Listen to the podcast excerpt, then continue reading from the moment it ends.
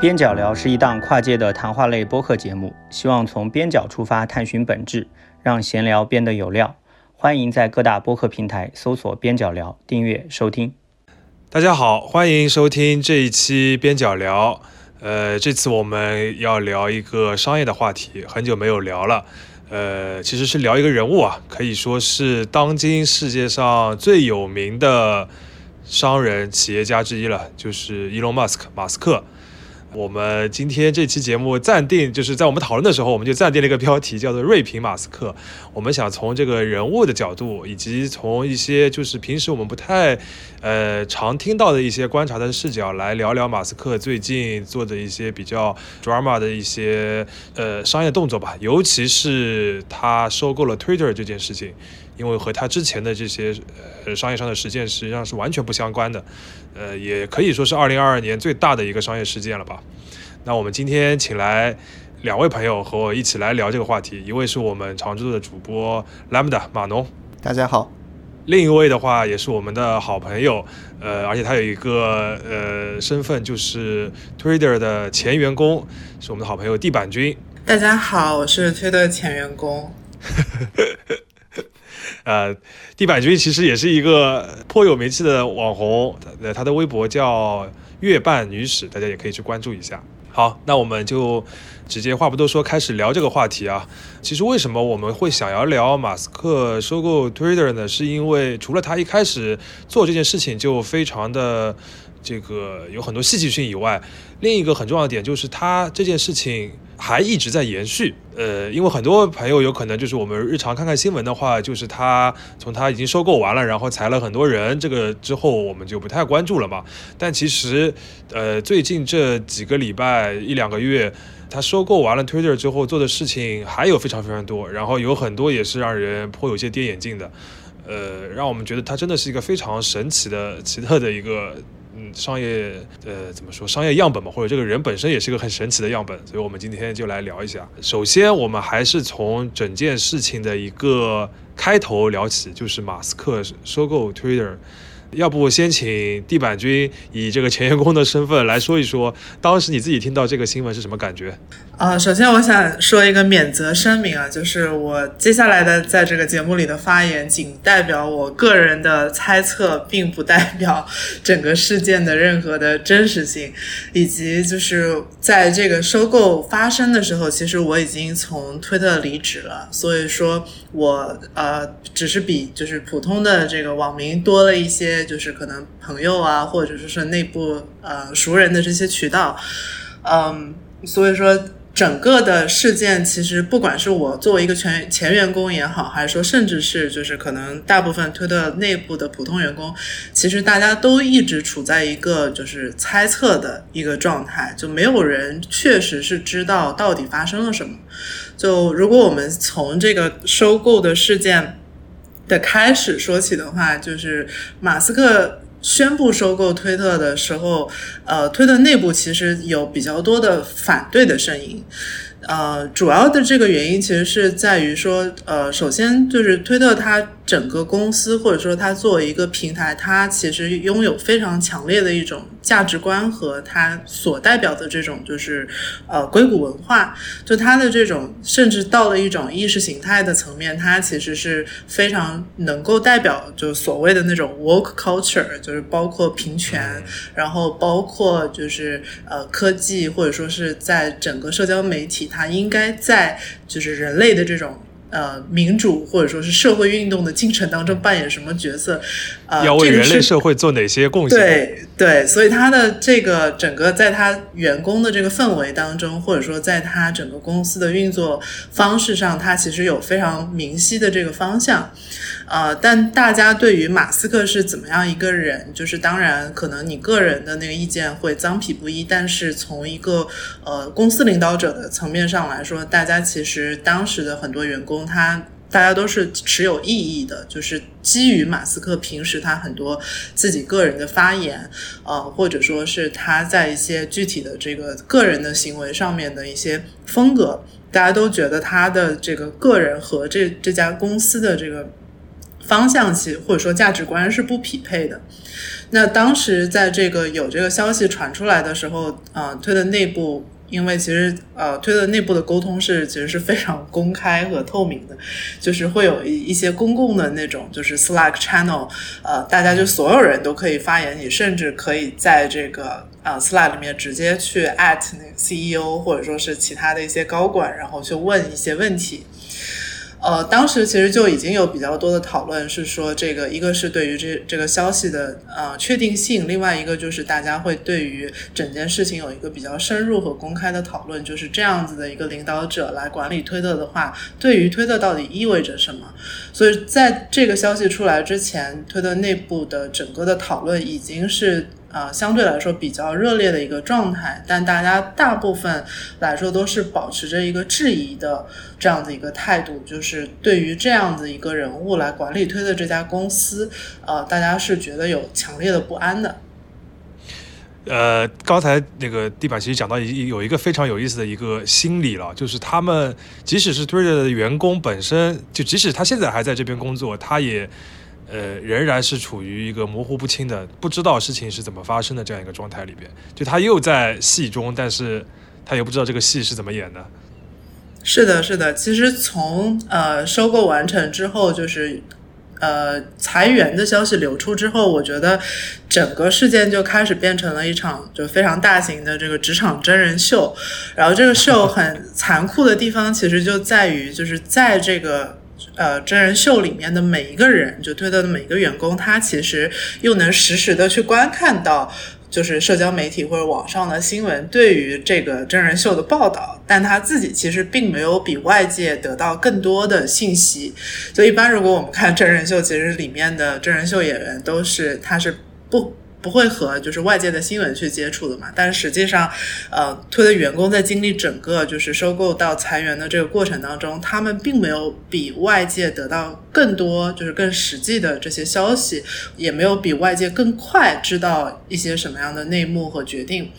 呃，其中其实我觉得有很多的这个公司，它的呃既有的管理者和新的这个管理者，也有跟公司管理者和员工之间的。这些张力的体现吧，因为比如说一开始的时候，其实是有一些公司内部会做一些呃，就是 all hands，就是所有人都可以参加的这样一个大会，但是后来很快就发现这些就是呃全公司面向全公司员工的这种全体员工大会，它的这个视频链接被泄露出出去给了媒体。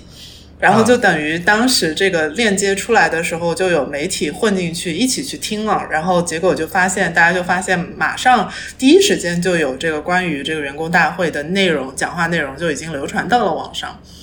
呃，然后为了应对这样子的一种就是泄露，呃，公司当时的推特就高管就已经没有再提前去安排一些。啊，比如说提一般都是会提前一周或者提前几天去安排这种全公司的员工大会，后来他们就全都是临时安排，就突然一个小时之前说我们啊今今天过一个小时要开全公司的员工大会，啊，就为了就是避免这个链接或者说是视频的内容又被泄露出去。但是这个依旧没有能够阻挡，就是他们的这个内部的员工大会的信息又被泄露出出去给了记者，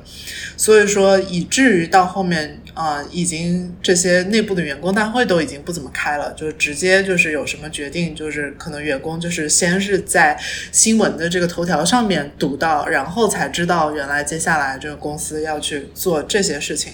所以在对于经历整个裁员的员工来说，这是一个非常。残酷而漫长的过程，就是呃，就有有点像是鱿鱼游戏的那个感觉吧，就是你你所有人大家都在参加这个，然后大屏幕上显示还剩多少人，然后这个时候宣布裁员开始。然后当时，因为我有一些好朋友，他们还在在正在经历那个过程的话，呃，其实是我觉得对于员工个体来说，其实是一个非常心理上非常煎熬和残酷的一个过程，因为他其实对于所有的这个裁员的信息，他并不是说有提前的安排或者准备。如果大家还有印象的话，其实他的这个第一批的裁员几乎就是连夜决定的。然后所有人都是只只是被告知说，嗯，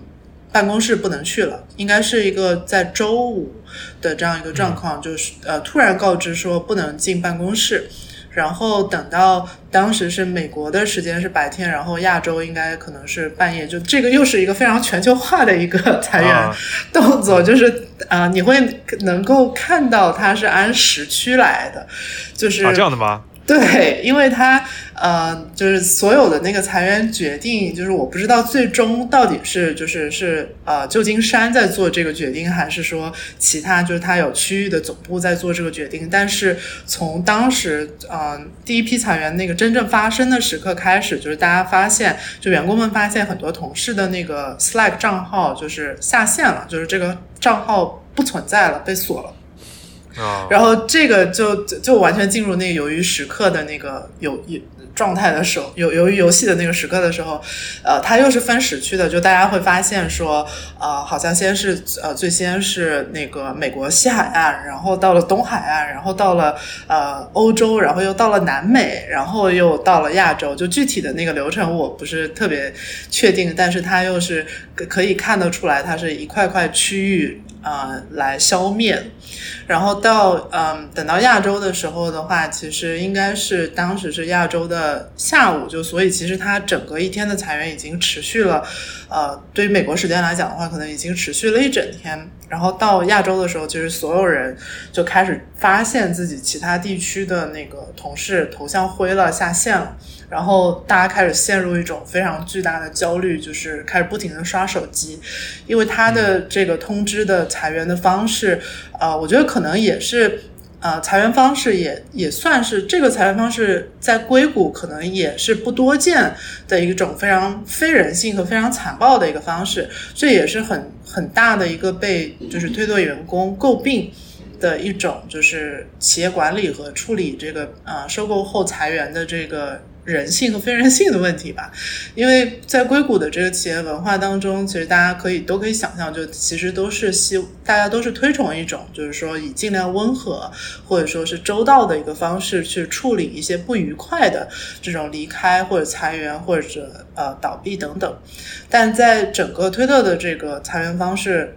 是非常粗暴的，就是他几乎就是没有任何提前的呃准备或措施，也没有安排好说这个裁员，比如说会提供多少补偿，或者说是会对于那些呃正在用是是需要签证的员工会有怎样的一个受善善后的一个措施都没有。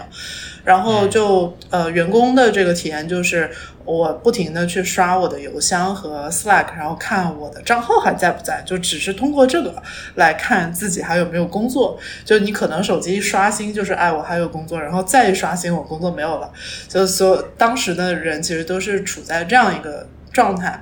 然后呃，因为其实这个 Slack 就是最直接的一个信号嘛，因为它并不会通邮件通知你裁员，所以当时。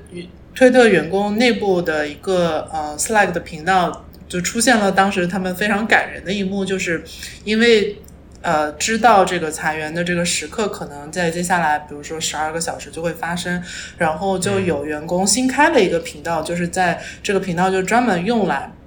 说给大家说一些感谢或者致敬的话，就是。假如我的那个呃游戏结束了，对吧？如果我要下线了，我我要去感谢谁谁谁跟我过事共事过，感谢谁谁谁对我的帮助等等。然后后来那个频道就开始大家都在抓紧时间，就不停的在发这种感感谢和致敬的信息，然后用那个表情包，就是一个敬礼的表情包去刷。然后到后面等到那个。呃，裁员开始的时候，大家发现已经有人那个下线了，然后就发现大家都已经来不及打字了，因为不知道自己还会呃还还在还在不在，所以就直接就是所有人就是发那个敬礼的表情包，然后这个当时是就是非常悲壮的一个一个时刻吧，然后搞得来像坠机的时候，大家要抓紧的 发这个爱的留言。对，就是好像就是已经泰坦尼克号最后一刻了，然后大家开开始尽量互相去做一些比较美好的事情，嗯，然后这个事情，嗯，就当时在那个推特内部其实是给大家有一个非常呃，我觉得是一个很大的心理创伤吧，因为它其实就是剥夺了很多员工，呃，应该有的那种就互相道别的那个时刻。所以在情感上，就虽然它只是一份工作，但是对于一个就是从一个社交或者说是人际的这个层面来讲，大家会觉得啊，情感上很难以接受这种我连跟我同事就是大家我的我的团队一起好好告别的这个机会都没有，就我只能去不停的去刷这个经理的表情包。嗯。我觉得这个就是怎么说，在国内大厂工作的朋友，有可能会相对熟悉这种场面。就国内是会有这种，就是眼睛一闭一睁，就是你的工牌就交出去的那种情况是会存在。但是像刚刚地板君讲的，在硅谷其实是非常少见的，或者说在大多数怎么怎么说呃呃比较规范的职场里面，都是比较少见这种情况的，对吧？嗯，前段时间有一个 BBC 的纪录片嘛，就是专门讲就是马斯克的。然后在这个纪录片里面可以看到，马斯克他裁特斯拉和那个 Space X 的那些员工，他的做法其实和推特的做法其实是一模一样的，就是非常的随心所欲，然后不会去考虑被裁的人的感受。我觉得这可能是马斯克的一个特点吧。对，为什么我会就是大家那个时候对裁员这件事情，就是不管是内外啊，就是当然内在内的人是肯定是感受特别的，就是震荡震撼的，是因为这个叙事是有个很大的变化的。就是我不知道，呃，大家还记得吧？就是至少从我我我那边就是身边的朋友，在第一次听到说马斯克要去收购 Twitter 还没有收的时候。很多人还是抱有一种，就是说，就是好奇也好，就是不管你是呃正面还是那个负面啊，都是有点好奇的。而且那个时候大家讨论的话题更多的是，他会把 Twitter 这样一个社交平台改成什么样子，就是还在讨论的是 Twitter 这个这个产品本身，比如说他怎么来处理言论自由啊，然后怎么来处理就是一些虚假账号的问题啊，什么都在讨论那个东西，啊，结果他啪跑过来一下子。一下子裁掉就是绝大多数的，就比灭霸还要高比例的这样一个裁员，这个行为是就是之前没有任何消息的。你说这个推着这个就是呃前面媒体有些露出来什么，但是他这个大规模裁员这个计划，就是在他收购完成之后，其实没有就是没有什么没有什么征兆的。而且为什么我们会把这个事情跟马斯克本人联系在一起？就是至少我个人判断啊，个人觉得完全就是他一手确定的这样一个计划，因为正常。比如说，一个一个一一个收购方，呃，合并了一个一个新公司，然后肯定要有一些重整，然后裁员是一个大概率的事件嘛。但是这一般来说，这个计划都是，呃，收购方和被收购方在之前已经有了一个，尤其是和管理层啊，有了一个就是就是达成了一个一个大大致的框架。比如说，我们要有个大百分之多少的一个计划等等的，然后会有一个时间表，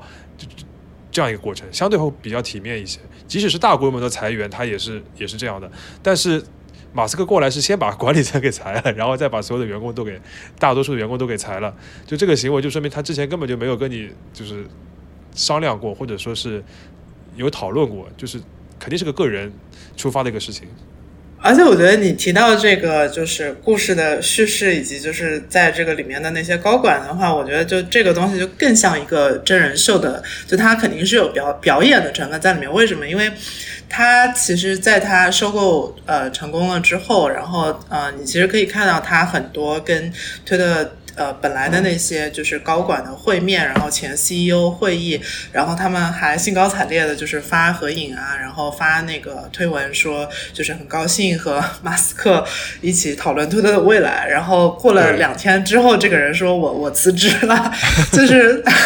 就是员工看到这个也也觉得就是。就是难以承受，对吧？就比如说是那种呃，几乎就是 C level 的那种高管，然后前前几天还在跟马斯克那个谈笑风生，谈笑风生，对对，谈笑风生，然后转头就再跟员工也去也也开始讲，就说啊，我们都有美好的未来。然后过了两天之后，然后发了一个推特说啊，我我已经决定从那个推特里辞。呃，离离职了，我要非非常感谢大家这么多年的关照。就这个整个的那个真人秀，就是它是其实是个多种维度上面去去去交织的，就是里面有那些高管，有马斯克个人，然后其实最惨的当然就是员工了，就是他自己是这个秀的一部分，然后同时他还要面临非常大的这个实时的网上的讨论嘛，就包括从这个收购开始。就大家那个网民一般的讨论都是讨，就像你说的那个讨论这个产品会变成怎么样，技术会怎么样，是不是会会变成那个 Web 三等等等等。然后等到裁员发生了之后，还要承受的是一种就是巨大网络舆论的那种嘲讽。我觉得这个其实是呃最可能在这个裁员过程当中呃令人非常就是可能就额外需要去承受的，因为我觉得像一般就是传统的呃商业或者说是并购之后的这种裁员，其实你可能员工呃不太会需要去面对很强的那种就是网络上舆论对于你你。这个公司裁员的这个讨论，以及对于你员工价值的这个嘲讽，因为我觉得推特这一次裁员很多，到后面的一些就是说接近于网络暴力的部分，其实是在于就是呃。马斯克他自己的那些就是粉丝，就麻烦。然后就是说，你看他多厉害，这个公司裁了八百分之八九十的人，你看这个 Twitter 还能运营，就说明这些人本来都是不干活的，是废人。对对，就是说，就说啊，都裁了几千个人，然后我看这个 Twitter APP 也没有什么问题，就是说那个你们本来就就是雇了雇佣了一群废物等等，就有这些非常就是在事实上就是。表现出非常大缺陷的言论，然后同时就大家会去挖出很多那种就是呃，当然不只是推的员工，可能就很多其他硅谷那种科技公司的员工的生活方式的这种讨论，因为它其实背后我觉得是折射出一种很强烈的仇富的心态。就这个富，他可能不是说他反而就是不愁马斯克这种世界首富型的富，他愁的是那种就是硅谷中产或者是硅谷就是新贵。就他对于那种世界首富，我反而是强烈的去共情，就是对吧？灭霸，然后那个巨富，但是对于那些在硅谷，然后有着非常好的收入，然后做码农或者说是做这种产品经理或者怎样的工作，然后他他们当然那种收入已经是呃。高于就是普通人的收入很多，同时生活的方式和工作压力又相对来说要体面很多，所以我我就觉得那个马斯克的就马粉，他其实呃真正想要宣泄的那种情绪，并不是说他有多热爱马斯克，多就是站在马斯克拥护马斯克的决定或英明怎么样，而是他其实是在宣泄一种非常个人的仇这些就是硅谷新贵的那种仇富心理。嗯，而且我觉得就是 就是这个情绪是延延续到现在的，而且我甚至觉得有点主流啊，在在在在某些社交平台上面，就是大家会觉得，呃，就是别的互联网公司也应该学马斯克啊，就是就是有这么多人是就是所谓的养闲人啊，然后日子还过得很好啊，就是他们也没有干什么，凭什么他们过得这么好啊？对吧？也应该裁这种。对，甚甚至都不是说有一些网友是这样想的，而是很多就是科技公司背后的股东也是这样想的。呃，就比如说谷歌那次裁员是吧？谷歌裁员有一个很大的原因就是华尔街它的一个股东是华尔街还是伦敦？对，反正写了封公开信。然后去分析谷歌，你有多少人，你收入是多少，然后再横向对比了一下其他的公司，然后说啊，你谷歌这个明显招人招太多了，然后给的工资又太高了，你可以裁多少多少人。这其实隐含的就是说你们养了太多闲人嘛。嗯，刚才其实地板还还有一个话题，我觉得也可以展开啊，就是真人秀这个部分，就是。其实马斯克是，就是这个人本身是非常善于把任何一个他的商业的行为搞成一个秀的，就他的 媒介素养是真的很高，很会搞亮点，对吧？就是从他就是单说 Twitter 这件事情嘛，他一开始不是。就是收购完了之后端了个台盆进去，这个其实就是一个就是就是有点像反讽一个过去嘲讽他的一个秘密一样的这种感觉。然后在收购的时候是就是刚那个地板君说的，就是收购完了之后裁人，就是这种突然性，我这个小人夺之啊，我甚至觉得是有一点就是有意的塑造了这种戏剧感，就是要这种就是说突然一下子，然后呢又是百分之八十这样的这种呃非常惊掉下巴的这种效果。然后大家都会来，所有人都会来关注这样一个事情，是有这种效果的。后呢，就是包括他收购之前，就是那些讨价还价的过程，因为一开始 Twitter 的那个股东方还是有一些这个抵御和反击的这个措施嘛。后来马斯克也有过反悔啊之类的，就这种事情呢，其实在这个收购并购里边还是非常常见的。就大家其实大家都在讨价还价，要争取更好的一个筹码。但是马斯克是很擅长把这些东西放到 Twitter 上面，放到社交网络上面，把它搞成一个像。那个肥皂剧连续剧一样的，让你一直在追。包括他后面就是收了收购了之后，裁完员之后要就是要大家加班啊等等这些事情，就是他很会搞这套戏剧的。就是这个事情在他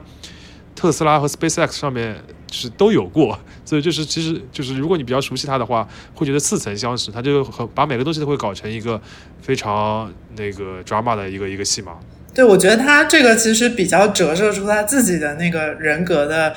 不能说对表演型人格，就是我觉得这是一种，就是说呃自大狂到了 一定的那个程度，就是觉得说我做的任何一件事情，首先我我要我做的事情有极大的影响力，就是我我能，因为他已经可能他对于自己的这种。叙事的认知就已经深入他自己的那个 内心，就觉得我是来改变世界的。然后我做的任何的一个举动，其实他都是就是要要去改变或者革命性的去颠覆一些事情。然后他并不会去考虑说这个呃这个事情会怎样去影响到就是别人的生活。就我觉得这个呃之前推特上也有一些其他的。那种就是美呃美国那边的这种分析，就是说他这种 自大狂的心理其实是一种人格障碍，就是说呃他是极度缺乏同理心。就当一个人自大到一定程度之后，他觉得就是他做任何事情都不需要征得任何人的同意，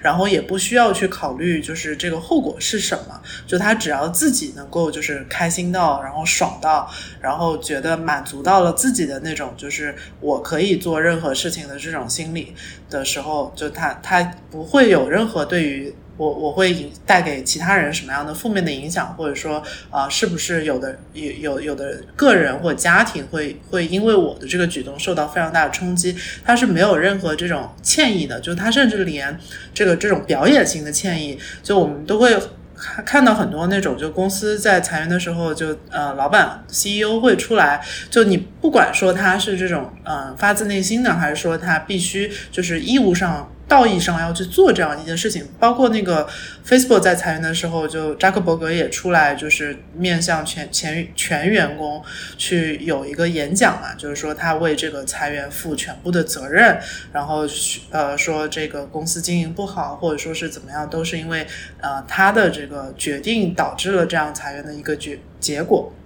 就马斯克是就是。呃，doesn't bother，就是他觉得做这个都是没有必要的，所以我觉得在他的这个表整个秀的这个叙事当中，他完全。呃，我的自己的这个揣测也是，就是他只是按照就是他自己的境遇，就他想要了，或者说他不想要了，或者他觉得现在要去做什么，以及就是他对于推特这个平台或产品的这个认知，去做非常多的这个就是影响很大的这些决策，就在产品层面也好，好在整个公司的这个结构上也好，然后同时他的那些粉丝就是马粉又非常满。非常大的程度上就满足了他的那种就是自大的那个心理嘛，就他会有一种得到了那个就是其实有有一种就是饭圈的那种感觉，就是爱豆做什么都是对的，然后爱豆自己也会觉得我做什么都是对的。嗯，我觉得这个就是呃，回到刚地板金最早就是说的时候，这个都只代表我们个人的一个看法，就是说。我们并不是说这种人就一定是很坏的，或者说是就是完全的否定这样的一个类型的人，而是说要你要看到他做了这些事情之后，对于就是我我们站在我们自己这个角度来说，对于我们来说有什么帮助？就是比如说你站在一个员工的角度的话，你没有必要去共情他；然后你站在一个旁观者的角度来说，也没有必要共情他。就是比如说他这样一个人格，有可能确实或者他的能力啊，就是加在一起，确实帮助他实现了就是商业上很大的成功嘛。我觉得这个是必须要承认的。包括像 SpaceX 和 Tesla，呃，做到现在这个程度，当然有很多人的这个贡献，但是他肯定是一个作用最大的人。我觉得这个不不不需要去讳言，但是就是你不要共情，就是不要。就是就是操皇帝的心，对吧？对，我觉得就整个舆论的那个体现出来的，其实很大问题就是，呃，肖师傅讲的这个，就是网民都会去选择去跟马斯克共情。然后我觉得这个就就很很很奇怪，很离谱，而且我觉得这个是，呃，其实正体现了就是大家对于这种就是说，呃，英雄叙事，就因为很多当时有一个那个呃被裁的员工，他给我分享一个观察，就是说他自己在被裁了之后，以及就还有很多嗯。就是在推特的员工，就幸存者，大家都会上那个 Blind，就是有一个那个 A P P，就是可以给各大公司的员工，然后匿名的去发一些就是关于自己就是公司或者工作的一些信息嘛。然后中文里面的麦麦。对对对。然后在那个裁员发生之后，就是即使是在一个匿名的平台上面，他说都能看到非常多的这个马粉的这个发言，就是你都已经是在一个就是大家都是那种就打工人的这个平台上面，还在为那个就是马斯克说话，然后同时呢，就是呃没有去把他这个呃，比如说在特斯拉和 SpaceX。的这个成就，以及他现在在在推特做的这件事情，去能够去区分开来，就很多人其实他是没有这个就是评价的维度的细分，以至于甚至那些马粉他们是维护或者说拥护那个马斯克到一个什么程度，就是他在他们的心中，就我那那位前员工朋友跟我讲，他说他觉得在马粉心中。呃，马斯克的的这个形象，他其实不是一个不光是一个成功企业家的形象，他其实是一个钢铁侠的化身。就是他们其实马粉的那个在维护那个马斯克的时候，他其实是觉得说这是一个钢铁侠一般的这个存在，他甚至不会去区分，就是马斯克作为一个人，他在不同的领域、不同的阶段去做出的就是贡献也好，或者伤害也好，或者怎么样，他只是他已经把它神化到这个就是钢铁侠一般的这个存在，所以说就丧失了那个商业或者说是比如说我们呃在讨论。呃，说这种这种裁员的方式好不好？或者说，你作为一个企业或组织的管理者，你应该怎么样去应对这样的事情？就那些已经在呃大量的当时那种就马粉主导的这种公众舆论当中，已经是没有那样子的讨论。所以说，这个同时又对那些就是推特员工造成非常大的那种舆论压力。就是你身在这个真人秀里面，你又是同时在追这个剧，同时你又要实时的去看到很多弹幕。的评价，而且那些弹幕其实都是谴责你的，都是就是谴责这些员工，就是你被裁是因为你本身不够好，就又去谴责这些可以说是受害者吧，就裁员当中不幸的这些受害者，然后大家又那些被裁员工，他其实经历的那种就是双重的那种伤害吧。其，其其实我还想帮马马粉找补一句，实际上我觉得马粉本身他。也算是一种受害者吧，因为我觉得为什么会有这么多人去跟马斯克共情啊？就是因为马斯克是个社交网络上的一个大 V，这是什么意思？就是，呃，实际上对于大多数的马粉，他平时是接触不到任何推特的员工的。然后，同时他也接触不到任何的，就是比如说他，他甚至都不用推特，是吧？他也接触不到推特的用户。他在整个的生活中，他关注这件事情，他只能接触到的是谁？是马斯克。所以说，为什么很多的马粉他不愿意跟员工共情？比如说，不愿意跟硅谷的马农共情，就是因为他根本不是这群人嘛。但是马斯克对于他来讲，确实是实实在在存在的一个人。他可能每天都能看到马斯克给他插科打诨，是吧？所以在这种情况下的话，我觉得很多的马粉天然的跟马斯克共情，实际上，啊，我在某种程度上是能够理解他们的。但我这其实还是想说一点，就是马斯克是个非常非常精英主义的人，所以在这种精英主义的这种视角下的话，我们普通人就是在一另外一些普通的呢受到一些就是挫折的时候，是吧？那我们其实还是在看看看透了这些事情之后，还是要去帮助一下普通人的，就是可以这个共情，但是不要入戏太深，对吧？哎，对的，对的，就毕竟要想到自己也是普通人嘛，是吧？也，呃，而且其实我们，我觉得我们这些播客非常的好，就是，呃，这个就是舆论高地，我们不去占领，敌人就会占领，是吧？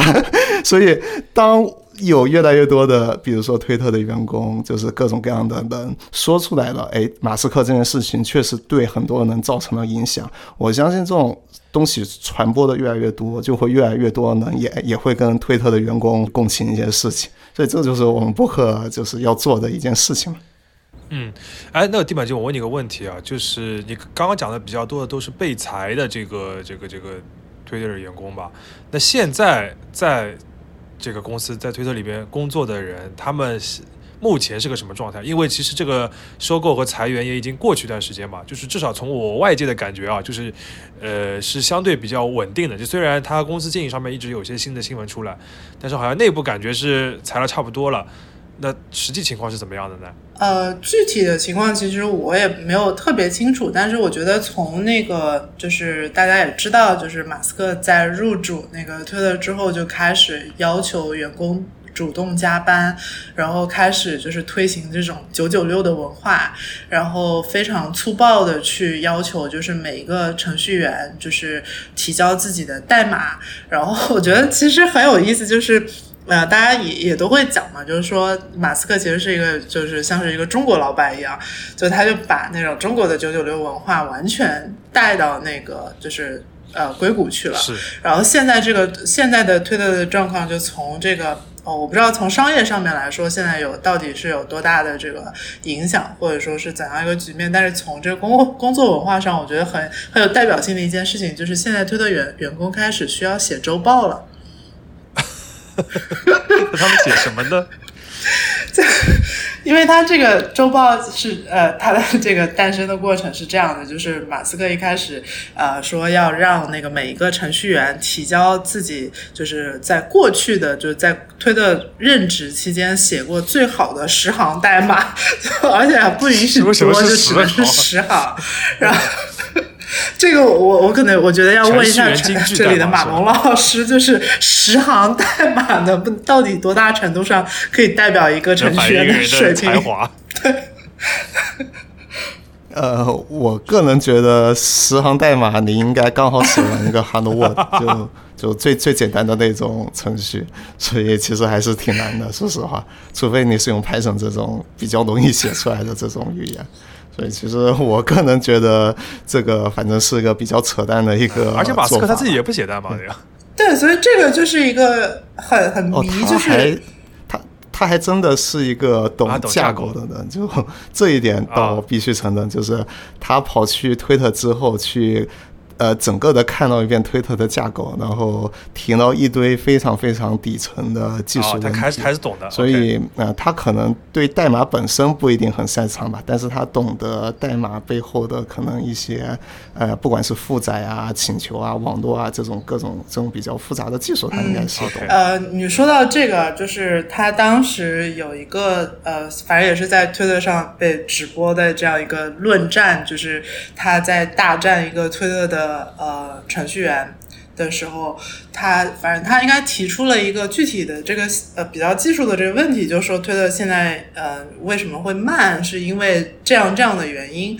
然后。呃，当时就有一个呃推特的员工，就他还在职，然后没有被裁，然后他就在推特上面去反驳马斯克，然后就说你说的不对，然后然后来告诉他在推特上就告诉他就是实际的情况是怎么样的，然后后来就马斯克就是在推特上面直接回复了一个就是就 you are fired。然后像这个，我我自己我也不太理解，就是他为为什么要非要这样？当然也有人说，就是你作为一个员工，你为什么非要在那个公开的平台上去杠老板？但反过来说，就你作为一个老板，你为什么非要因为就是员工，呃，在公开的这个平台上说你不对，你就一定要去裁掉他？就这些都产生了非常多的那个讨论嘛。然后回到这个。呃，代码和周报的这个事情，就一开始他先是要让每个程序员，就只要你的工作是就是写写代码的工作的话，就你就要交出自己，呃，在在推特期间个人历史最好的十行代码，然后比如说给你一个 deadline，说周五之前你要那个把这个代码发到，呃，好像甚至当时是说是要发到他就马斯克自己的这个邮箱。然后后来再到后面的话，就是啊，他开始那种就是九九六，然后睡公司，然后那个甚至号召大家就是也睡在公司。然后当时就真的有那种就是推特的员工，呃，后来也被很多就其他的推特员工嘲讽和鄙夷的，就是呃去谄非常谄媚的，就是说去发一些迎合马斯克的这种九九六的文化，然后拍一张这种自己。就睡在这个办公室就睡睡袋的照片等等，比个大拇指。对对对。然后这个其实就是非常违背整个就是说呃硅谷的这种工作文化的那种精神嘛。然后再到后面的话，就发生了一件事情，是他突然说要让嗯在呃在在在加州的所有的程序员，就是比如说呃这个周五早上十点钟要到那个旧金山的办公室。然后他发出这个指令的时候，可能已经，比如说是周四了吧，然后就突然说明天，呃，而且就是不管你在哪儿，就只要你在加州，然后因为加州其实也很大嘛，然后就不管你你怎么样，你就必须早上十点钟出现在那个就是旧金山办公室，我要跟你们一个一个面谈。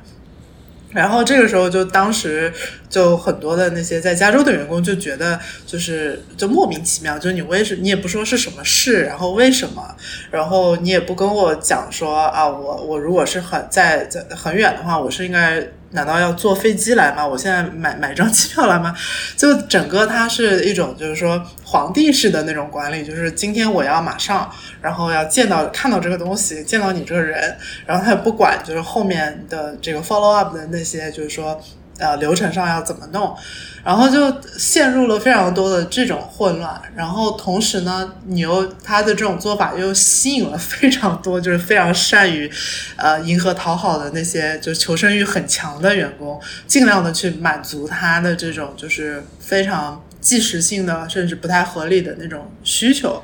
呃，所以就当时就内部也陷入了非常大的这种，就是说分裂，就一有一部分就是说我我无论如何我要为了保住这个工作，然后马斯克说什么我都去做，然后另外一部分就是比较刚的，就是说呃我不会去迎合你这样子的这种不合理的做法，就是我还是要按照就比较合理的这种工作的流程，以及就有很多非常资深的这种，比如说。呃，工作经历或者说是他的这个职级，在在推特甚至在硅谷都已经是比较呃有有名声有地位的这些程序员，他们都开始就是说是呃，就是有一种就是说非暴力不合作吧，就是他也没有公开的去抵抗，但是他也不会去迎合。呃，当时就甚至就有一些甚至就是说已经 title 非常呃高的那些。工程师就是非常直接的，就跟呃一些工程师的这种群体就会讲说，就是大家不要觉得很有压力，就是我你你觉得不对的事情你就不要去做。然后这个是其实是当时那个幸存者中间。嗯，分歧最大的这个部分吧，因为我觉得这个还是体现了，就是说硅谷公司它有很强的那种，就是说道德、道德和价值、价值感的那种内核在里面。就有些人他的那种，就是说价值观是就是非常刚的，就是他会直接跟 CEO 不管我，我就是要跟你。跟你刚到底，然后有些的话，呃，当然，我觉得大多数可能还是说我为了就是有这个工作，我还是会愿意去去去去配合去服从，嗯嗯，对，所以周报就是在那个之后搞出来的。周报就是其实一开始只是给呃就是。程序员就是写代码的这些工种去准备的这样一个指令，就是说你呃，他他就要求就所有你反正你工作写涉及到写代码的，你每周你都得就是呃汇报说你这周干了什么。然后如果你你你你写代码的话，你就他就到了每周你就要展示自己最好的十行代码，然后就啊就 周周报对，然后他。他呃，先是从这种就是呃码农的岗位开始，就推行这周报，就大家都是交代嘛。然后后来就觉得不知道，我不我不知道这个是他个人的意思，还是说内内部管理的这个意思，就觉得码农不够，然后就所有那些就非技术岗的人，大家都得写周报，然后就开始就是形成了这个卷的文化，就要求就所有人都都写周报，然后要要讲就是自己这一周干了什么。然后下一周要干什么等等，就非常中国式的这种就周报周报文化。呃，后来我就去问了一些，就是呃还在还在还留在 Twitter 的员工，我就说：那你们这个周报写了有人看吗？因为我觉得大其实大家都心知肚明，就是很多呃中国公司也好，或者其他公司也好，你写员工写的周报，其实到头来不一定有人看，或者说其实就是根本没有人看。然后他们说，真的是有人看的，而且就是在裁员裁掉了非常多的这个中层管理者之后，他们的这些周报其实都是直接被收到一个相对来说职级已经是比较高的管理者的那边，然后他会那个管理者会真的去清点说这一周就是是不是所有人都交周报了，但具体说这个周报写的这个内容，就是你这周做了什么，没做什么。就不会有人真的来跟你去讨论这个东西，而是说真的会点名，就是说，呃，今天张三交了没有？明天李四交了没有？就所以他其实又增加了一种，就是说中国式的这种工作冗余，就是啊，其实就那种就所谓的那个狗屁工作嘛，就又增加了这样这样一项东西。这里想补充一点，其实很多人之所以留在推特，是因为他可能没有签证，他就不能待在美国。对。然后他找工作其实还是挺麻烦的一件事情。对。所以其实，在这种时候，就是如果没有人愿意去帮助他们的话，他们很可能会选择去低头。嗯，对。对，这个其实是在整个就是硅谷公司裁员当中。呃，最最无奈，然后也嗯，就最容易被就是忽视掉的一个群体，就是大家也都知道，硅谷其实之所以能够有那么高的这种就是生产力以及它的这个科技能力，其实大部分很大程度上都是依赖于移民的这些码农。然后，但是在这个这些这样子的裁员的过程当中，其实最呃脆弱的也是他们。然后像呃推特的这种做法，就马斯克的这个做法，其实最被大家诟病的就是他对于这些移民的呃就是工作者，他其实是没有提供任何的就是帮助或者说是善后。而我我不知道，就是 Facebook 或者说其他的那些公司，他是不是看到了推特做的这些事情之后，他呃有了一个参考，就是 Facebook 在宣布裁员的时候，他其实在这个整个的善后的措施里面，就是有。给这些就是拿签证的工作者去提供一些，就是说其他的这种 agency 的呃帮助或者怎么样，就帮他去尽量的去延长这个签证的期限，或者说提供一些额额外的这个帮助。这个就是就是一般意义上，我觉得在硅谷是大家会认为是比较人性的一种做法，但是在马斯克的这个裁员当中，他其实根本就没有提，就是考虑到，比如说。移民他的签证问题怎么办？或者说是呃，女性如果她是一个孕妇的话，你是不是要有一些额外的这种就是措施？她是完全没有任何考虑，然后这些东西都是在她宣布裁员之后，就是有可能有有一个就是来收拾的这种团队或擦屁股的团队来帮她去跟进，再去慢慢慢慢去补上呃这些相关的相相关的这些善后。我觉得刚才地板有两个地方讲的是。就是我觉得可以 highlight 一下，一个就是说，呃，其实，呃，之前比如说像那个 Facebook 或者别的那些大公司裁员的话，就裁员毕竟是裁员嘛，其实对员工来说都是很残酷的。呃，那个比如说后续帮你找一些 agency 啊，或者给你提供一些帮助啊，呃，多少有点注意吧。但是其实你也，很多人也不一定会指望他真的会就是能够救到自己。但是这个面子上，或者说这个表面上的价值观这个事情还是要做到的，就是。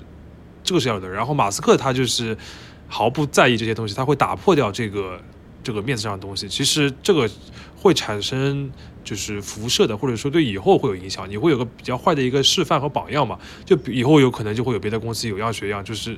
我也可以不用去在意那么多细节，或者说是相对少数弱势的一些一些员工就可以不在乎。就我觉得这个是他的一个一个一个影响力。另外一个就是他这种就是说。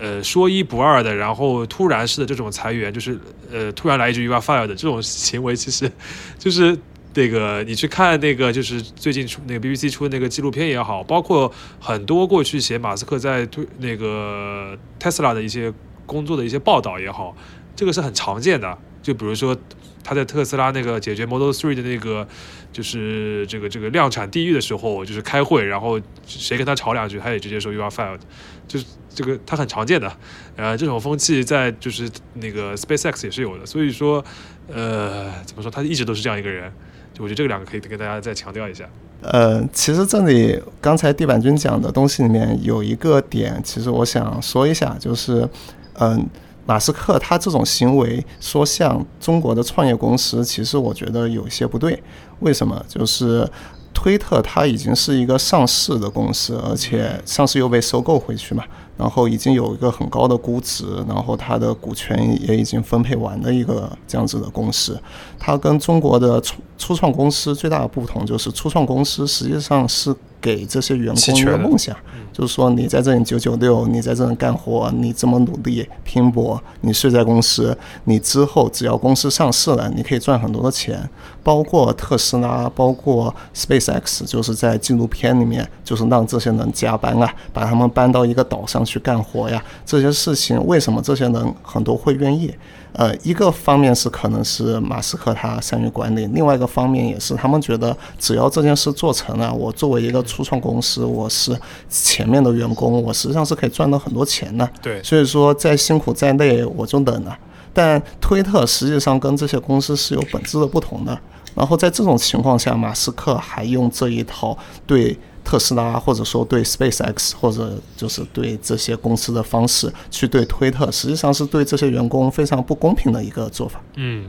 非常有道理。就是我们今天讲了这么多，其实大家也注意到，就是我们非常强调从员工的这个角度，是因为这个角度就是我觉得至少在中文的这个这个网络世界里边是比较欠缺的，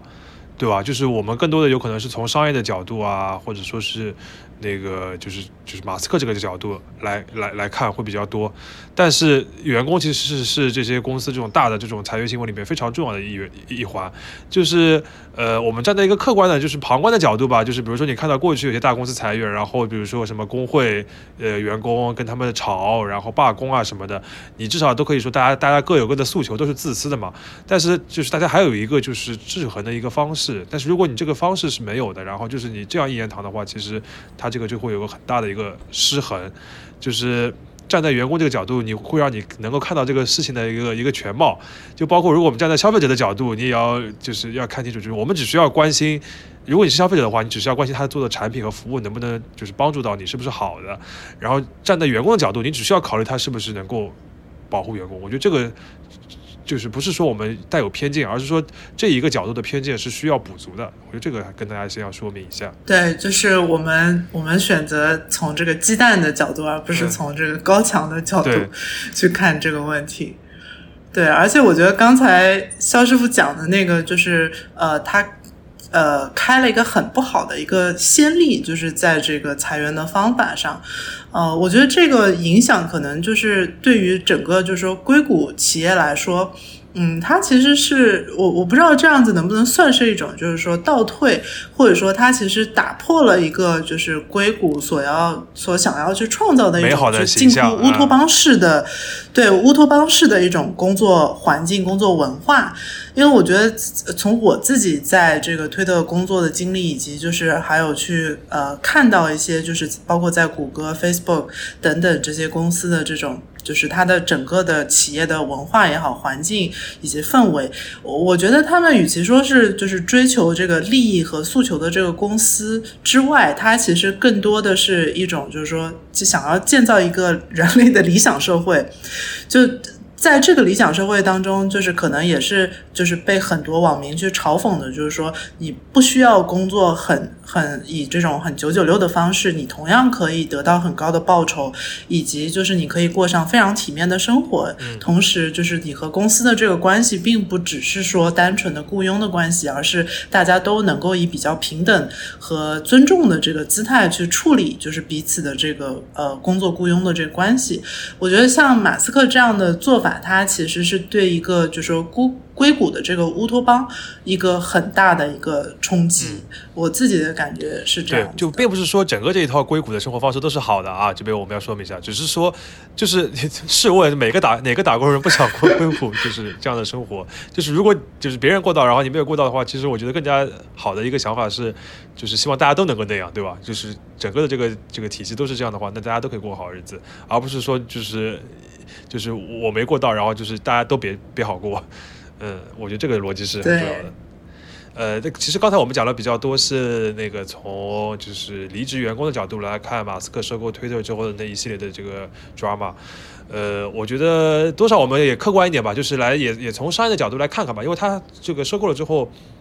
还是对这个公司的经营或者他的这个具体的一些这个呃做事的战略，还是有很大的这个这个这个这个改变的。就是也做了很多除了裁员以外的事情，这些事情也引起了很多的争议。就是我大致的介绍一下，呃，一个首要的事情就是说收费，各种收费，对吧？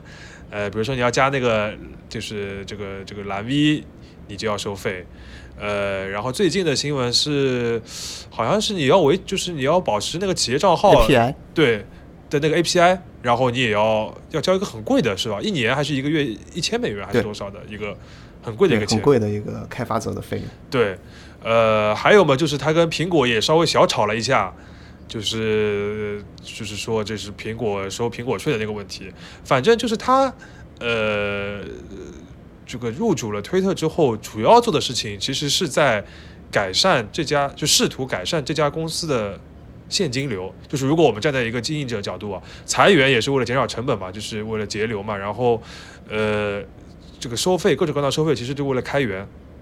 啊，对吧？然后就是为为了增加更多的收入，我觉得他更多是从这件事情来做的。然后至于一开头就是呃，就是早先在收购之初大家讨论的那个什么言论自由啊这些事情呢，好像没有看到他有特别多这个鲜明的一些动作。你们怎么来评价他现在对推特？他他有鲜明的动作呀，言论自由这块，他封了很多封了很多骂他的号，对对对对对，对对，这只是跟大家想象的是相反的，是吧？呃，所以你们怎么来看看，就是被马斯克改造之后的 Twitter 这样一个产品和平台？我觉得推特它现在就是改了这么多收费的东西之后，其实我作为一个普通开发者用挺失望的。为什么？就是因为我不是马斯克，是吧？马斯克肯定是想收钱的。然后，但是我作为一个普通用户，我的诉求实际上是几点。首先，第一个就是你的推特本身要好用。然后第二，你的推特是足够开放的，这这这两点之前在就是上一个老板的时代，实际上是做的非常好的。就是推特几乎是拥有所有的社交媒体里面对开发者最友好的一些 API，然后也有最开放的一些数据的体系，然后所以说是有很多的开发者是可以真的在上面做出一个比较大的一个生态来的。然后这是第一点，然后第二点就是有了这些生态之后，实际上我作为一个用户，我去玩推特就会有更各种各样新奇好玩的一些东西，是吧？就比比如最简单的，就很多的这些社交媒体，你要下载一个视频，实际上是很难下载的，因为。呃，就这些公司觉得这些视频是你的一个私有的一个，就公司私有的一个资源。但是推特上，因为你开放了足够多的 API，你的数据足够开放，那我只需要艾特一个这个帮我下载视频的一个机器人，然后它就会自动帮我把这些东西给下载下来。这个是在我们玩推特的时候非常常用的一些用法。所以说，有那些 API 的时候，或者说推特足够开放的时候，呃，对于我玩推特来讲，我就觉得非常的方便。它甚至比 Facebook 或者比微博这些要方便得多，但是自从这些东西被禁了之后，比如说那什么什么 Tweetbot，或者说其他的那些好多的机器呢，这些东西全部都被禁了，所以对我个人而言，我其实觉得使用的体验大大降低了。嗯，但是在马斯克看来，你之前那些方非常方便的，就是开放的 API，都是在薅他羊毛。哎，对啊，对啊，这个这个就是我们整个这一次聊天最重要的一个主题，是吧？除了马斯克看推特的角度，还有普通用户的角度、开发者的角度和员工的角度，对吧？嗯，呃，我的话，其实我就是使用 Twitter 没有就是开发者的角度啊，就是纯粹的普通用户。我的感觉就是说，至少它没有太带来什么特别大的改变吧。就是比如说，Twitter 之前其实在体验上面，普通用户比较诟病比较多的，就是一个是，呃，比如说你这个呃推流有可能这个并不是非常符合你真实的需求啊，这个推荐啊等等的不太满意，这个是对这个社交媒体的一个常见的。还有就是说上面比如说有很多的这种机器人的账户，然后那个。就是有很多就是发表不当言论的这些账户，然后呢，有的账户们又被封掉了等等的，就是其实是大家对是平时过去对微博经常会有那些东西，但他来了之后，就是也没有一个很明显的改善，就对我对我感觉来说，就是没有特别明显的改善。他既没有去就是目标明确的去关掉一些就是大家觉得非常不好的一些账户，也没有说就是开了很多。就是就是就是彻底的放开言论自由啊，这种也没有，然后也没有就是显示说清理这个机器人账户卓有成效。呃，我印象比较深的就是他搞了一个投票，然后说就是你们要不要把 Trump 弄回来，然后就是吸引了一波眼球，然后后来也就这样了。所以这对我来看的话，就是他没至少没有改善我的体验嘛，当然也也没有更加那个恶化，因为这个有可能是跟我个人有关，就是我在推特上面的时间还比较少，然后关注的人本身就比较少，那我只点那几个人的话，有可能还不太会就是感受到整个这个平台生态上面有什么变化。我不知道地板有什么感觉。哦，我觉得先从这个开发者角度去讲这个 API 的事情。我觉得其实除了对这种就是说个人的开发者的影响，因为 API 它其实真的是推的非常有价值的一个呃功能组件吧，就是它其实还养活了很多的数据公司。就因为有有推特这些，就是很多开放的 API，推特它其实有免费的 API 的这个数据的部分，也有那种就是如果你要更高级，其实是有那个本来是就是有收费的部分，但它其实是有一个区分，就是你有的呃数据的这个层面。它就是免费的，然后任何人就可以自己去接这个 API，然后它的很多的，比如说社交媒体的数据洞察，就是养活了非常多的那些分析，就是提供那些呃，比如说消费者洞察，或者说是就是言论的那种就是分析的那些。呃，数据公司其实养活了很多那些就是说 SaaS 的那种公司，就比如说呃一些品牌，它可能会经常去会去购买那种就是 SaaS 的那那些服务，然后那些服务其实很多都是基于就是推特的 API 的数据去做这个言论的或者意见的，以及就是说消费倾向等等行为的这个这个数据的。呃，分析，所以我我其实不知道这个它对于 API 的这个全面这个收费以及收紧的这个状态，对于那个产业会不会有有一个很大的影响？但我自己的猜测应该是会有很大影响，而且本身还有很多其实是用于学术研究，对，就是美国的很多那些。呃，大学或机构舆情调查等等，呃，其实都很依赖于推特去做很多这些，就是呃网民的这种发言的分析啊什么的。所以这个我觉得对于很多的第三方的数据调查、统计、咨询等等，其实都会受到很大的这个冲击。所以说他又去建了这个壁垒嘛，就因为本来大家其实都是希望有一个更加开放或者说是没有这个信息壁垒的这样一个平台。然后这个我觉得也是跟。呃，就是创始人，就是呃，Jack Dorsey 的那个初衷和理想是相违背的。就是 Jack Dorsey 其实之前也在这个收购之后发发过一些言论，就是说他理想当中的推特其实就应该是一个就是 protocol，就是它应该是所有人都可以去呃去去接触这些数据，或者说是去能够去利用这些呃社交媒体平台这个发言的这些这个这样一个。中文应该怎么讲？Protocol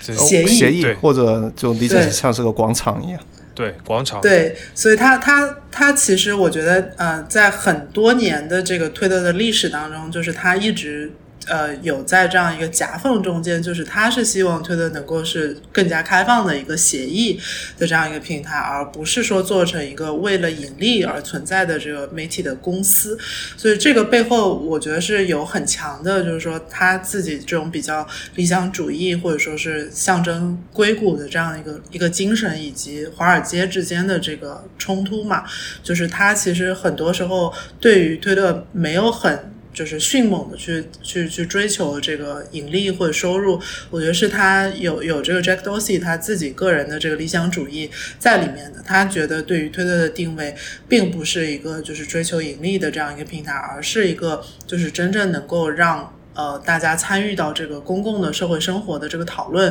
当中，以及能够让开发者去更好的去没有门槛去应用的这样一个协议层，所以我觉得这个对于呃整个生态的这个影响，其实肯定是会有的。然后，如果回到这个，就是说，嗯，这个 A P P 本身，我觉得很多的推的。呃，之前大家都知道的问题，它其实是一种就是积重难返的一个常年累积下来的一个结果。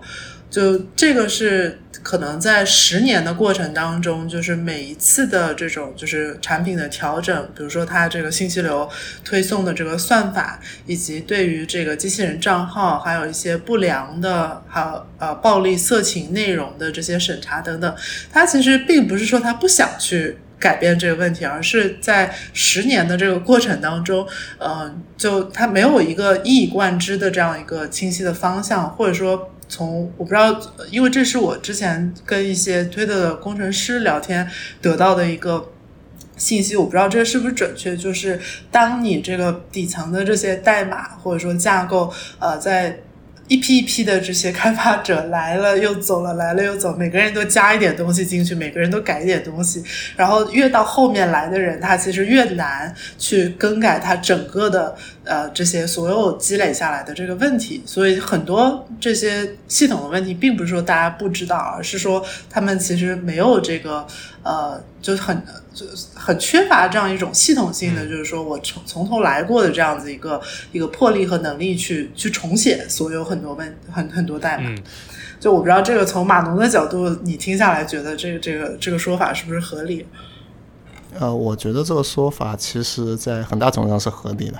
因因为就是对于程序本身而言，程序最难的事情不是说你写出来，而是你把这个代码维护好。就维护这件事情是要花非常非常大的一个成本去做的。然后假设说其中有一档断掉的，你比如说最早的这个代码，它可能本身就没有很好的维护。正指的维护是，比如说它没有很好的文档啊，或者说它这个代码里面有很多那种很不可读的、大家不太好理解的一些东西。然后写代码的人他又离职了，或者说也是他好多年前写的了。在这种情况下的话，你要去维护。这一份代码其实就很难，然后你这里维护的难，然后下面越滚越滚雪球，那可能就会越来越难维护。所以说这种代码其实，在最开始的时候，其实还是需要有个比较好的一个去设计吧，要不然到最后的话，确实很可能会出现推特的这种情况，就不止推特了。如果比如说像谷歌啊或者 Facebook 这种公司也是一样的，就 Facebook 它不是很多人一直说它一直是个 PHP 大厂嘛。PHP 就是在编程语言里面，大家觉得效率很低的一个语言，是吧？然后为什么它一直用 PHP 啊？就是因为最早的时候写的是 PHP，你最后要换它，这个代价非常的大，然后又很困难，就很不好换。其实推特碰到这种问题，我觉得还挺正常的。嗯，总结一下的话，就是其实，呃，大家也知道，就 Twitter 作为一个公司的话，其实之前的呃经营。包括这个产品的这个这个社区的治理是有很多问题的，呃，它在这个硅谷的很多很多的公司里边，它属于是股价表现也最不好的之一，然后，呃，整个财报上面的数字也是不好看的，呃，这里边一个核心的问题就是刚才那个地板君讲到的，就是，呃，就是就所谓的理想和现实之间一直在拉扯吧，就是他这个路线一直在摇摆，包括像 Jack Dorsey 他这个进进出出，呃，也。就是就是反映了这一点吧，就是他一方面希望成为一个面向整个社会、面向所有用户的，然后一个开放的，呃一一个平台，或者是刚才讲的是一个协议，但是另外一方面呢，它又是一个上市公司的，它的股东对他来说，对他是有这个盈利的要求的，呃，所以它这两边是很难平衡。那么，其实，在马斯克收购了那个推特之后，有很多就是乐观的这个这个这个评价的声音，就是觉得。既然他所有的股权都归于一个人了，然后他也那个没有就是华尔街的这些压力的话，那就是马斯克这样一个就是敢想敢做的这样一个人，那他有可能就会去把这些这个积重难返的顽疾能够一下子解决掉，呃，然后他可以比如说，尤其是解决这个社区平台上一些，就让他把变成一个更加好的一个社区，更加好的一个就是就是又有言论自由，然后又对所有人都比较 nice 的一个地方。但是，就是它确实是就是大刀阔斧的改革，但是它是往另一个方向改，对吧？它把它变成一个在盈利上面更有效率的一个类似于微博一样的东西。那这个其实和那个 Jack Dorsey 做的事情就是是反过来，他是选了另一个方向的这个这个这个大刀阔斧的改革。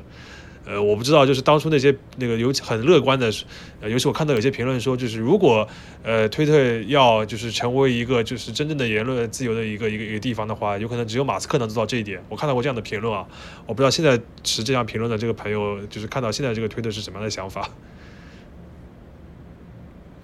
呃，我觉得这个 Jack Dorsey 他自己个人的这种，就包括从他进进出出，然后他同时又又做很多其他的那个公司嘛，然后他还有他自己对于这个推特定位和呃华尔街之间的这个拉扯，然后再回到这个马斯克，到底马斯克能不能救推特？我觉得在当时我自己的揣测是，就是 Jack Dorsey 他肯定可能自己内心是真的觉得只有那个靠马斯克是可可以能够拯救推特，而且我。我甚至觉得，就如果是一种就是说回溯型的那种揣测的话，我觉得这个收购其实他们已经就是合谋已久。因为为什么？就是他已经跟华尔街那些人搞烦了，对吧？就是想要一个白衣骑士。对，而且因为那个后来就想起他们，呃，他其实 Jack Dorsey 和马斯克之间的那个私交，对对对对，呃，从之前其实都是相对就比较不错的嘛。当然，他们也也会在一些事情上面有一些意见的分歧，但是呃，后来我们就想起来，就是说应该是在二零一九年，就是呃，推特的全体员工的这个大会上面，当时是现场连线，就 Jack Jack Dorsey 现场连线马斯克，然后呃，在那。边就是讨论一些有的没的，然后其实就表现出他们关系非常好，然后马斯克对于推特的那个价值也非常关注，等等等等。就所以现在来看这些就是之前的种种的话，你可能会有一种解读，就是说他们其实呃会有一些设想，只不过。就是当马斯克真正接手这样一个公司了之后，他可能会理解说，就是之前的拉扯也好，产品的这种积重难返也好，再到这个推特盈利的这这些问题，以及他自己个人的债务吧。我觉得现在可能我自己的觉得是他买了这个之后，自己欠了这么多债，他可能已经顾不得说我是不是能够把推特变成一个就是公开的协议平台，而是说我我自己要他他要去怎么去面对这个这么多的这个债务。对。因为之前这个盈利，对对，光是他这个每天的利息，对吧？就好像我看有人是算过，就是他每天的这个借借的债的这个利息就已经让就已经很很很恐怖了。所以说他可能到现在再去做一些商业的这个决策，已经顾不得说很长远的那些呃理想式的目标，而是说我怎么去尽快的去扭转这个推特的盈利状况。这里我就要想讲一个，就是我一直个人对马斯克的一个判断，就是他其实是一个非常精明的商人。大家一定要在这个理想，就是或者是他这个就是这丰功伟绩的这个外衣下面要看到这一层，这一层其实它是非常显著的，就是说他首先是要考虑的是这个商业上的这个回报那个能不能达成，然后。呃，包括刚才我们讲的，他收购推特的话，其实主要的话还是那个撬动了，就是用了比较多的杠杆，然后就是其实是好，就是集齐了大家的钱来买了它嘛。然后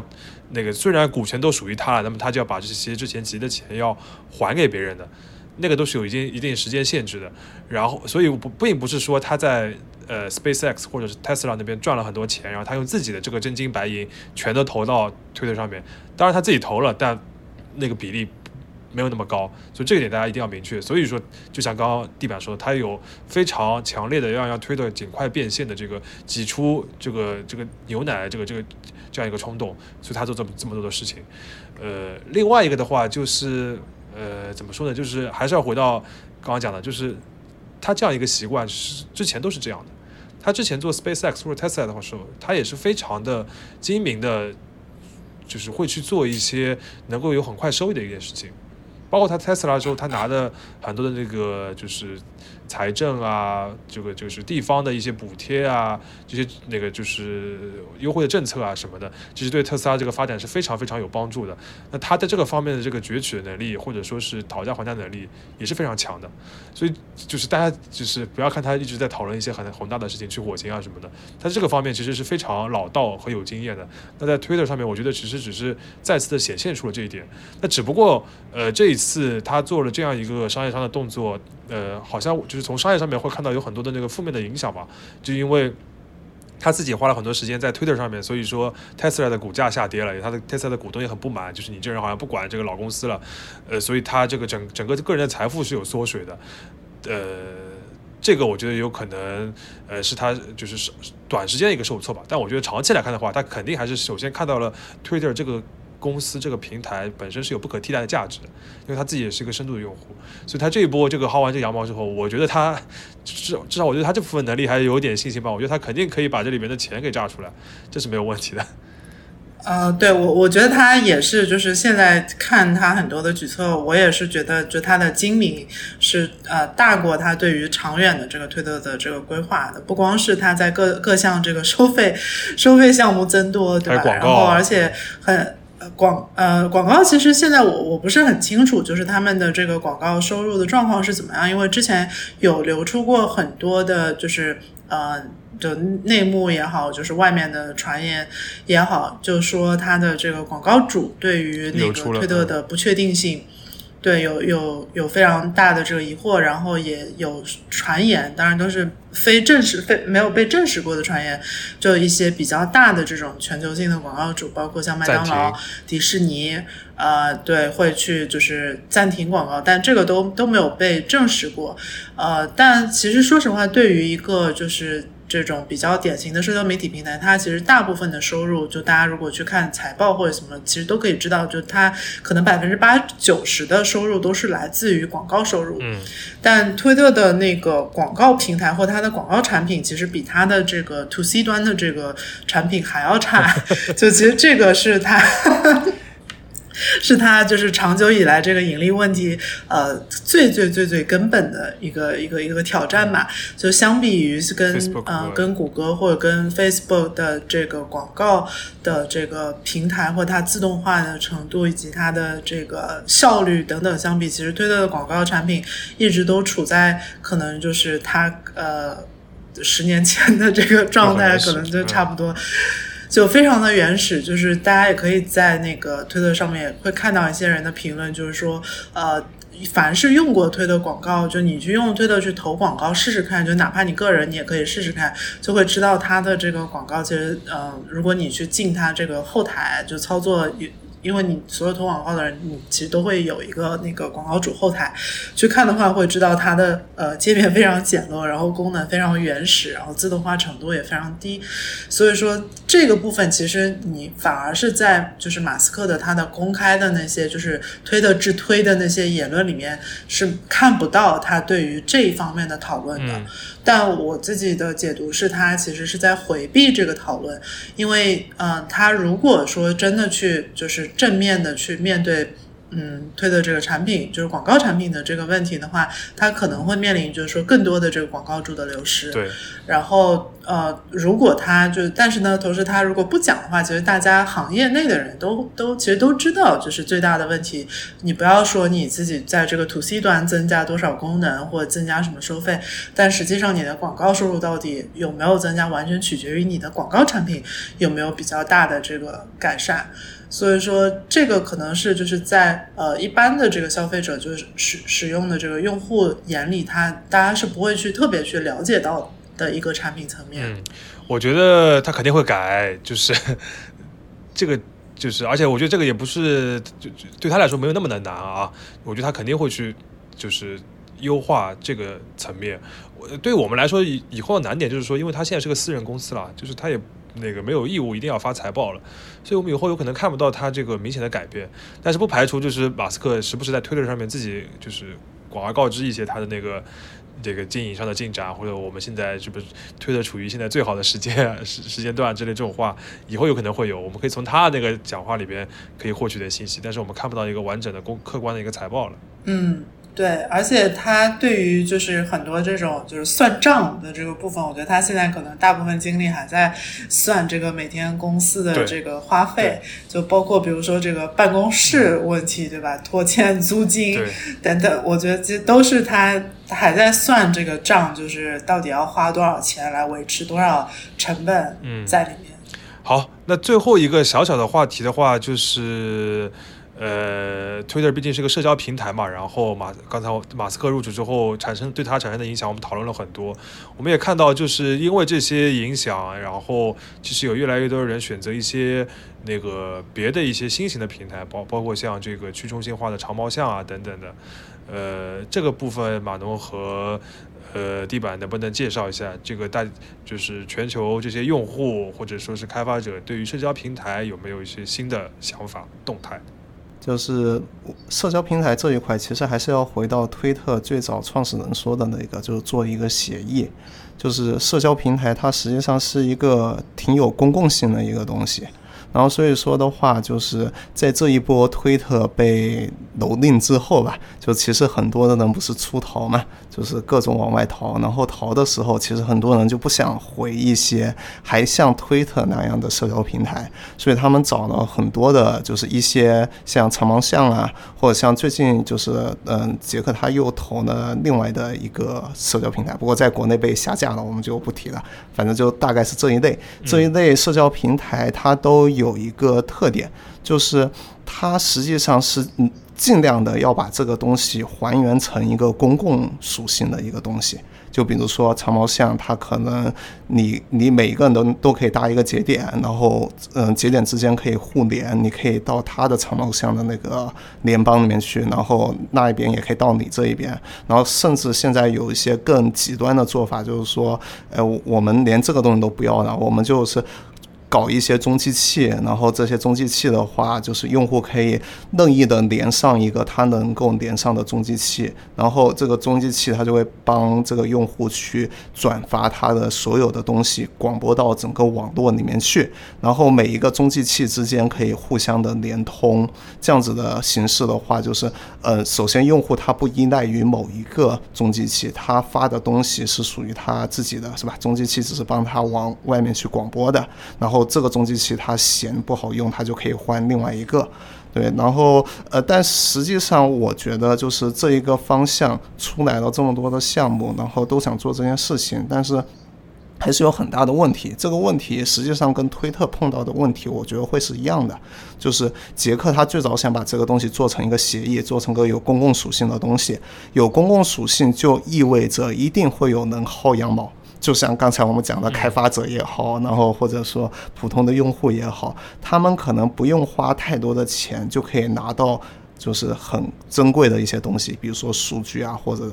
剩下的一些东西，但这东西在我们的角度本来就是我们的东西嘛，也不能叫羊毛，是吧？但是在推特或者在 Facebook 这些东西的定义里面，就是这些东西就是 Facebook 的数据、推特的数据，我要用这些数据来分析去投广告的。然后我们一旦把这些东西全部都给还给了用户，然后放在协议上，然后在这种情况下的话，实际上协议它的盈利的能力会比推特还要差。就是推特它卖 API，现在可能还可以慢慢的赚点钱，但是如果做这一套东西的话，它几乎就没有任何的盈利能力了。然后在这种情况下的话，很可能出现的一个问题就是，始终不会有非常专业的人去做一些专业的事情，是吧？就什么，比如说刚才地板君讲的卖广告，这个我们要有个广告投放平台，这些都是非常非常专业的一些开发，这些开发根本不是面向 To C 的，而是 To B 的，有很多很多这样子的事情是要维持一个社交网络所必须的，就是背后的脏活累活，这些东西都是要付钱找人去做的。但是这些事情现在如果用这种方式的话，暂时还没有看到有任何的办法，就是可以有人自愿的，就是我用爱发电的去把这些东西全完善好。然后没有了这些东西之后，一个这样子的平台实际上使用体验是非常差的。就最简单的。呃，如果没有一个编辑定期的去给你这个推荐一些什么今日的一些追热的一些东西啊，或者说把一些突发事件去进行一些集中的曝光啊，那很多的用户他本身就没有关注很多的人，在这种情况下，他根本不知道。他应该去看什么东西，然后这个用户可能刷几天觉得很无聊就跑掉了，就会出现很多很多这样子的问题。所以说的话，我，我对于这种比较去中心化的平台，呃，本身我是非常支持的，因为我也很支持杰克多西的那种想把这个东西做成协议化的一个想法。但是我觉得就是协议化的这一个东西，它离真正的要让广大的用户去用，就是还有挺远的一个距离吧。然后这个距离，我觉得还需要有更多的像杰克这种非常有理想主义的这种的去尝试去找到一些办法去解决这些问题，然后让这一些就用数据属于用户，然后整个协议是无法被封禁的一些这样子的东西，慢慢的给传播出去，变成一个大家都会用的东西。嗯，但这个人不会是马斯克是吧？哎，对，这肯定不是马斯克，对，他是做完全相反的事情。嗯，地板呢？你还有什么要总结的吗？我觉得马农已经说的差不多了，就是现在的大家看到这种长毛象，或者说是那个被下架的，不可说，已经不可说了嘛，这个名字。嗯，就是我觉得现在这种潮流都还是属于一个概念先行的一个阶段，就是大家从理念上是支持和拥护的，但是你真正到那个被大多数普通用户去采纳，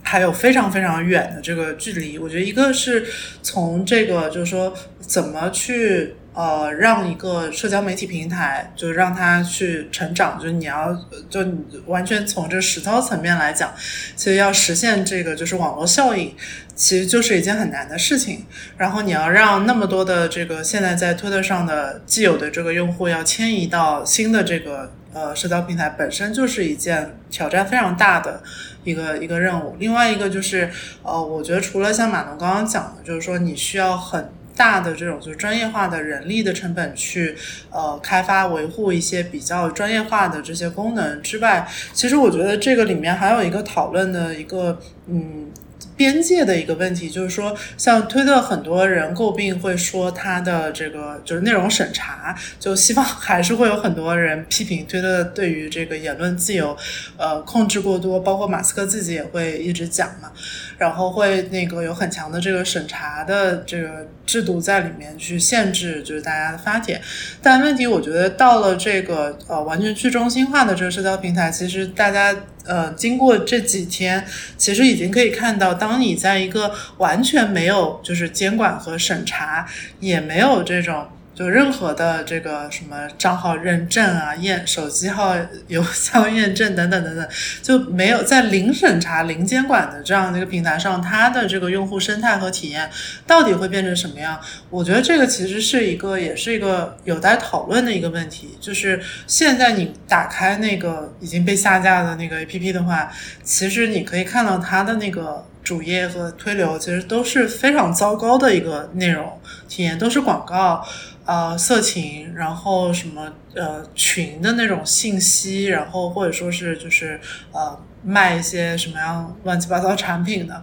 就这个其实又是一个我觉得是大家呃概念先有，但是实操的层面没有去讨论具体解决问解决的方法的一个就是说监管的边界的一个问题。嗯，这个的话其实又说明了 Twitter 这样一个社交媒体的产品，它。在当今有一个就是不可替代的一个公共属性，或者是社会的价值，这个其实也是我们就是想讲，就是为什么讨论这么多这个平台本身的事情，也是想讲，就是说马斯克他购买了、拥有了这样一个平台，其实他对我们每一个普通人也是会有很大的影响的。今天我们讨论了两个，就是比较少的来观察马斯克角度啊，一个是员工的角度。呃，不管是被裁的还是被他雇佣的员工，另一个是。用户的角度，就是被他一个影响我们生活很深的一个产品被他拥有之后，会对我们产生什么样的影响？这两个角度，我觉得都是比较少的。因为之前我们关注的是他造大火箭，造了非常多的这个电动车，造出了，然后就是积累了非常巨量的财富，这样一个英雄的故事。但是英雄还是有另外一面的，尤其是普通人要面对那一面。呃，由于他做的事情越来越多之后，其实对我们的影响会越来越直接，然后覆盖的面也会越来越大。这个我觉得是今天我们就是。小小锐评一下马斯克的一个，就是呃有一点价值吧。这个方面是呃就是补充一些相对弱势的声音。呃，那今天我们就讨论到这里。呃，谢谢大家收听，那大家拜拜，拜拜，谢谢，拜拜。